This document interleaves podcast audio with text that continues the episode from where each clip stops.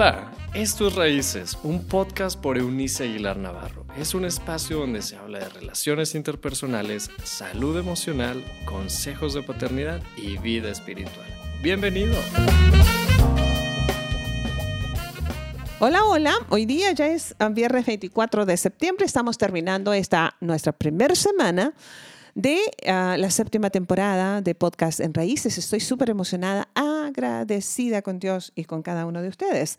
Estamos introduciéndonos, ha sido esta semana de introducción, a estos temas acerca de paternidad que espero estarles eh, proporcionando como una herramienta de otras muchas seguramente que les pueda ser de utilidad en la formación de sus hijos o si usted tiene el privilegio de ser un tutor o un abuelito a cargo de o un maestro. Ah, se puede ser eh, autoridad moral de jovencitos, niños y jóvenes desde varias plataformas.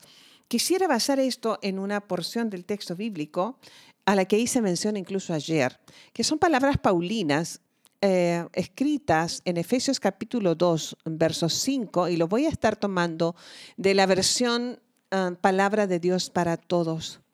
Y escuche bien lo que dice en esta traducción.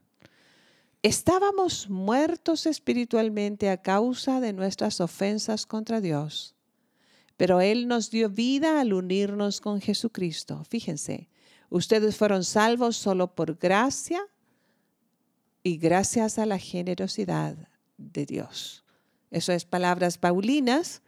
En esta traducción muy interesante de Palabra de Dios para Todos, que es una versión moderna del texto bíblico, porque ah, vamos a cerrar esta semana de introducción a la paternidad, este, hablando acerca de los retadores años de la pre y de la adolescencia. Fíjese bien, hace más o menos tres o cuatro décadas atrás, yo diría que incluso tres, el término preadolescencia ni siquiera estaba acuñado, no existía. Estaba la niñez, la adolescencia, la juventud, y la, adultez y la vejez. Ahora ya sabe que está, tenemos varias ah, subdivisiones. Eso de los años dorados y entonces los años este, em, de la primera, la primera vejez y la segunda vejez. Y yo, yo, yo lo voy a, así como alargando cada vez más dependiendo del cumpleaños que me toque. Es lo que a mí me corresponda. Cuando hablan de gente mayor, siempre suelo decir que están hablando de personas arriba de 75 años. y creo que eso se va a ir alargando cada vez más para mí. En fin, lo que digo es, en estos años en que nosotros hemos tenido que acuñar un término como el de preadolescencia, que están considerados entre los 9 y los 11 años, esto de la preadolescencia, es porque ya llegó a un punto en que la conducta de un niño regular comenzó a dar cambios que en, otras, en otros tiempos, en otra generación, no se veía. Es decir, ¿a qué horas un niño dejó de serlo para convertirse en un preadolescente? En este, en este, en este um, individuo que no sabe acomodarse, no, es un niño, pero tampoco es un jovencito. Y eso trae bastante confusión, eh, considerando que, por ejemplo, asuntos como la mercadotecnia influye negativamente en su crecimiento físico pero también emocional. Debe usted saber, por ejemplo, todo un dato que a partir de la costumbre comercial de alimentar a los pollos y varios de los animales que ingerimos en, los, alimentos, como los cerdos y demás, ah, los, vacunos, este, alimentarlos con, hormonas, las niñas empezaron a despertar ah, mucho antes a su líbido y su cambio en eh, cuestiones menstruales. Estamos hablando de generaciones, por ejemplo, en las que las abuelitas nuestras, fíjense, mi abuela, seguramente tuvo su primera menstruación por allá, por entre los 14 y 16 años, pero hoy día nosotros tenemos nenas menstruando a los 9 años, 10 años. Eso cambia no solamente el cuerpo de una mujer, pero cambia la mente de una, de una persona en formación. y la, mercadotecnia en, todas sus presentaciones de sensualidad para ofrecer un producto ha despertado el alivio de los muchachitos, de los varones, mucho antes de lo que lo hacían eh, hace una generación atrás. Entonces, ah, hemos tenido que acuñar nuevos términos para poder explicar o darnos algunos recursos extras de, eh, cómo acomodar o, entender mejor, espero que eso sea la, razón, eh, de la conducta cambiante de las personas en formación. Así las cosas, este, los años de, de, secundaria y preparatoria, de junior high o de high school en los Estados Unidos, eh, se vuelven sumamente complejos. La junior high o la secundaria aquí en México eh, son años sumamente retadores. Los cambios hormonales en los, chicos hace que se altere todo su mundo interior, así como se empieza a alterar su apariencia física. Los padres ignoramos esos cambios o nos dejamos hoy día guiar por lo que las redes sociales dicen. Es increíble. A mí, a mí me conmueve, si usted quiere, en vez de darme otra cosa, prefiero conmoverme de que las personas hemos llegado o han llegado a considerar ah, lo que se publica en redes sociales de noticias o cuestiones médicas como una autoridad. Eso es aberrante. En tiempos de pandemia ha sido terrible sus efectos negativos, porque personas que no tienen idea de lo que están hablando de pronto son los famosos influencers que, que, dictan la conducta. ¿Sabe por qué los influencers no tienen que tener formación académica? Porque resulta de que hay tantos hijos huérfanos con padres vivos que se creen lo que otros ignorantes dicen. Discúlpeme este atrevimiento al dar mi opinión al respecto. Gracias a Dios, eso es solamente una opinión. Pero están solos. Yo hablaba ayer de la importancia de la presencia de los padres en la vida de los hijos. Los hijos están solos, solos frente a la tecnología, frente a la pornografía, frente a el alcoholismo, a la drogadicción, frente a toda clase de tentaciones si no pueden manejar su propio cuerpo, ¿cómo usted cree que van a poder controlar sus emociones? Están solos. Los padres que están o, que debieran estar no están. Eh, eh, los padres empiezan a tenerle miedo a los hijos es que ya no me deja abrazarlo porque es adolescente, es que ya no quiere que me acerque, es que ya no quiere dejarme entrar a su cuarto. Esas son cosas que a mí personalmente me causan así como conflicto. Yo no puedo, no acepto. Sí lo entiendo, pero no lo acepto. Que una criatura, escuche bien, que es pues un becado por sus padres, ¿sí sabe? Es decir, no paga ningún servicio de casa, ni paga la internet, ni paga el aparato celular que, de, telefonía celular que carga, no paga el colegio, no paga la ropa, no paga la comida. Es un, es un, es, un eh, pecado.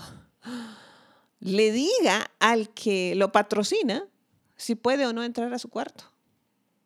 Los conceptos de privacidad ah, deberían estar muy bien aclarados a qué se refiere. Consideramos, tengo derecho a mi privacidad, no entres a mi cuarto, pero en privacidad de mm, su expresión sexual están entrando a un mundo de la cibernética que les permite todo. ¿Ve cómo son estos absurdos? Y los padres se han creído esto y los han dejado ser. Usted no está presente. Puede que esté en la misma casa, pero si no mira a sus hijos más de un minuto al día a los ojos, usted no está. Punto. Ese es el tiempo real que estadísticamente se ha comprobado. Un padre, sobre todo un varón, que hablemos de un varón eh, regular, común. Este papá que se despide de la esposa y los hijos en la mañana y no los ve sino hasta tarde en la noche. En el mejor de los casos los vuelve a ver, sino ya los chicos están dormidos para cuando él regresa se dice que ese es un padre que apenas puede mirar a los ojos a su hijo un minuto, y eso se me hace de pronto como mucho, al día. O sea, ¿cómo? Y generalmente es como para llamar la atención. para corregir una o intentar corregir una conducta que él o la mamá considera que es inadecuada, ¿a qué horas? ¿A qué horas está? Eh, estos padres en divorcio que recogen a los chicos y se los llevan el fin de semana con uno u otro, cuando en realidad se los llevan porque van a convivir con el nuevo cónyuge o con el novio nuevo o la novia nueva o el amante o lo, qué sé yo, o simplemente están solos. Una vez más, cambian de casa, pero la soledad es la misma. Entonces, ¿cómo esperamos resultados óptimos si nosotros no estamos allí? Eh, ¿Realmente son infundados nuestros temores acerca de los años de la adolescencia? ¿Qué es la realidad y qué es una leyenda o un mito? Yo no estoy diciendo que sea sencillo. Yo misma debía haber sido una adolescente bastante compleja, eh, difícil. Fui una hija difícil de formar. Ah, lo sé. Yo misma tuve tres adolescentes, tuve dos al mismo tiempo y cuatro años más tarde estaba, todavía ellas no salían de la adolescencia cuando estaba lidiando con mi hijo adolescente. Así que algo sé al respecto, los años en, lo que he aconsejado, en los que he aconsejado a miles de, matrimonios y padres. Em, en fin, yo creo que si bien es cierto, cada temporada tiene sus retos, no tiene por qué ser la peor la adolescencia si usted ha sido o decide hoy ser un padre presente. Pero e improvisamos todo. Eh, tenemos un personaje popular en México um, que le llaman el Borras. El Borras hacía todo improvisado, todo lo parchaba con, un, con algo, con un alambre, con una cinta, este, todo es improvisado. Así que de ahí nace la frase de nos vamos haciendo las cosas como el Borras. ¿Cierto? Vamos improvisando la vida. Veo muy pocos padres habilitándose para prepararse para la siguiente temporada de sus hijos, en fin. Así que tómese el tiempo, recapacite lo que está haciendo, siéntese con sus preadolescentes o adolescentes, o los chicos de secundaria eh, o de preparatoria o de junior high o de uh, high school y pida perdón por no haber estado Pida perdón por no haber dicho no cuando debió haberlo dicho. Pida perdón por los abrazos que no ha otorgado. Pida perdón por los besos que ha negado. Pida perdón por las oraciones que no ha depositado de bendición sobre la vida de sus hijos. Pida perdón por su ausencia emocional y física. Y comienza de nuevo ponga una pauta, haga una, no sé, proyecte si quiere en una pantalla o escriba en una cartulina un proyecto de vida. Me enterneció, hace unos días atrás estuve fuera de la ciudad, en una ciudad que queda aquí como a, normalmente como a cinco horas, pero yo hago como tres horas y media. Me gusta manejar, se nota, eh, conducir un automóvil. Y me encontré con una mujer que fue mi alumna de mis talleres de formación maternal hace como unos nueve años, diez años atrás. Y antes de abrazarme o decirme hola, me dijo, grabaste algo en mi alma hace años atrás que no se me ha olvidado. Tenemos solo los primeros 20 años de la vida de nuestros hijos para influir en ellos y para estar. Me conmovió porque eso es lo que tenemos, los primeros 20 años. Y si usted no ha aprovechado eso, puede comenzar hoy. Puede pedir perdón y comenzar de nuevo. Puede reorganizar su vida complicada y comenzar de nuevo. Si usted es el que tiene, la persona que tiene que salir muy temprano y llega muy, muy tarde, antes de irse en la mañana, bese, toque, haga plegarias, abrace, aunque estén dormidos y tiene que regresar en la tarde y preparar todo lo del otro día, entre que está en una cosa y otra, toque, abrace, bese, mire a los ojos, cante una canción, baile con ellos en la cocina, haga algo que le recuerde a los hijos que ellos son su prioridad, que ellos son maravillosas bendiciones, que son un regalo de Dios para su corazón. Y estaremos desde estos podcasts sencillos dándoles algunas pautas en las, semanas siguientes. Por lo pronto, yo misma les abrazo a la distancia, algo que he aprendido a hacer con los años, abrazar a las personas, quedarme ahí unos cuantos segundos, eh, como para la experiencia del abrazo. Un abrazo que repara, un abrazo que sana, que recuerda la importancia que tiene esa persona para nosotros. Me gusta abrazar a mis hijos, me gusta besarles en su cabeza, aunque son adultos. Me da la oportunidad de, de sentir su olor, de sentir cercanía, de, de reencontrarnos, porque cada vez me hago más consciente del milagro del reencuentro. Aprovechemos la oportunidad de estar. Cierro con lo que comencé esta semana. Gracias a Dios, ni Dios mismo espera que nosotros seamos perfectos. Pero justo como Él, cuando estábamos muertos en delitos y pecados, nos amó, así justamente amaremos a los nuestros cuando menos creamos que lo merezcan o cuando creamos que no lo merecen.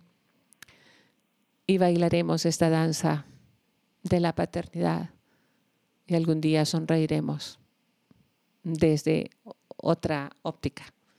Gracias Dios por, por tu presencia. Te lo he dicho en estos días. Te lo reitero. Nadie como tú. Eres el único del que nunca me he tenido ni tendré que despedirme. Siempre estás.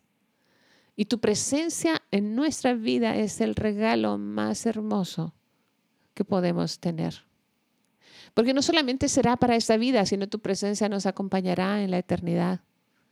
De hecho, el cielo es cielo porque tu presencia se hace absolutamente real, tangible. Y en tu presencia no hay orfandad, en tu presencia no hay soledad, en tu presencia no hay viudez, en tu presencia no hay olvido, en tu presencia está el amor, está la ternura, está el perdón, está la gracia, la misericordia, está la esperanza, está todo lo que nuestra alma necesita. Así que que tú, que eres la fuente que inspira la paternidad, nos inspire en la nuestra. Y que esa, esa realidad bendiga la vida de quienes nos escuchan recibimos esto en el nombre del Padre, del Hijo y de Dios Espíritu Santo, que así sea. Fantástica semana, al menos para mí, de poder haberme reencontrado con ustedes a través de nuestros podcasts en esta séptima temporada. Dios, escucha, es con nosotros. Así que nos escuchamos, Dios mediante, la próxima semana. Disfrute a los suyos, mire a los ojos, abrace mucho, toque, baile, hágalo con los que lo necesita. Gracias. Hasta siempre. Chao, chao. Gracias por habernos acompañado en este episodio de Raíces. Te invitamos a que te suscribas en la plataforma de tu preferencia y también que puedas compartir este contenido con aquellos que están en tu mundo. Puedes seguir conectado a través de la página web www.euniceaguilar.com. También en Facebook búscanos como Eunice Aguilar y en Instagram como arroba Eunice Aguilar N. Nos escuchamos en la próxima.